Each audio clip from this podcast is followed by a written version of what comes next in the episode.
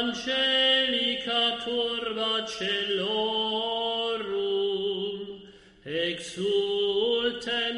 En aquel tiempo Jesús se apareció otra vez a los discípulos junto al lago de Tiberíades y se apareció de esta manera.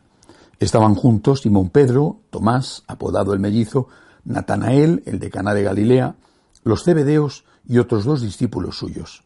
Simón Pedro les dice, me voy a pescar.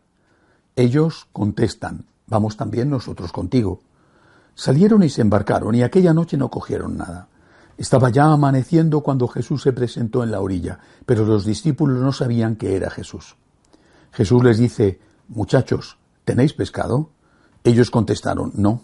Él les dice, echad la red a la derecha de la barca y encontraréis. La echaron y no podían sacarla por la multitud de peces. Y aquel discípulo a quien Jesús amaba le dice a Pedro, es el Señor.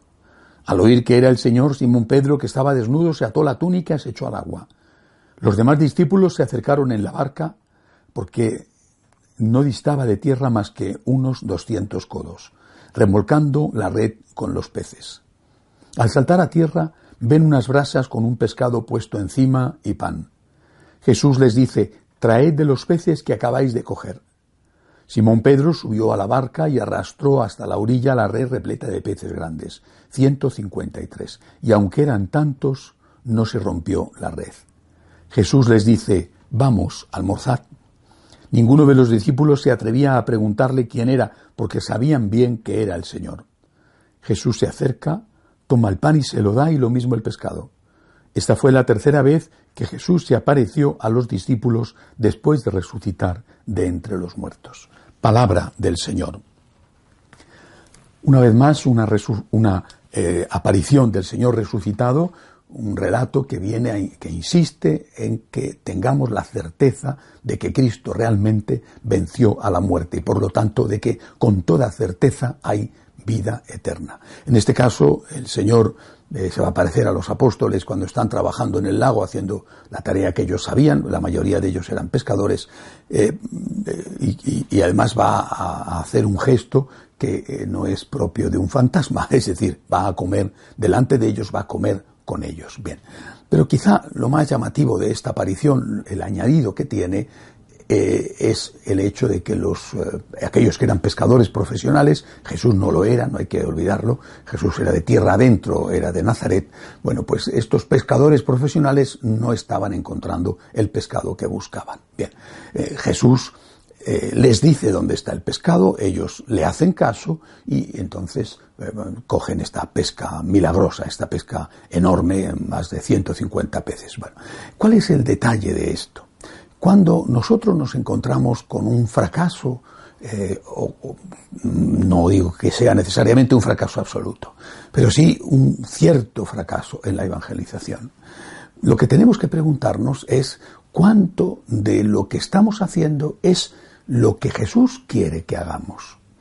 Eh, eh, me parece que es eh, algo mm, necesario hacerse este planteamiento en estas condiciones en la vida de la Iglesia. no viene la gente en algunas parroquias o en algunos sitios, en otros, gracias a Dios, no es así. No viene la gente, ¿por qué? ¿Qué está pasando? La gente huye de la Iglesia o se sale de la Iglesia, incluso repudia a la Iglesia. ¿A qué Iglesia? ¿Qué Iglesia es la que está siendo rechazada? Porque a lo mejor la iglesia que está siendo rechazada no es la iglesia de Cristo. Es decir, sí es la iglesia de Cristo, pero no está siendo la iglesia que Cristo quiere que sea. Es como cuando eh, unos padres han educado a sus hijos en un tipo de cristianismo, a lo mejor eh, excesivamente rígido, y, los hijos rechazan ese cristianismo. Eh, ¿Qué Dios han rechazado los hijos? Pues un Dios falso, un Dios que no es el verdadero, que fue presentado como Dios verdadero por sus padres. Eh, no han rechazado al Dios verdadero, sino a una caricatura de ese Dios. Lo mismo puede estar pasándonos a nosotros. Es decir, no tenemos éxito apostólico, los jóvenes no vienen, las iglesias se vacían, quedan solamente ancianos. Repito, afortunadamente no es así en todos los sitios. Eh, ¿Por qué? Hay que preguntarse por qué. No, no solamente hay que eh, conformarse con, lamentar y decir, ay, qué pena, qué va a ser de nosotros, el futuro. Hay que preguntarse por qué. Lo que estamos haciendo es lo que Cristo quiere que hagamos. E, esa es la cuestión.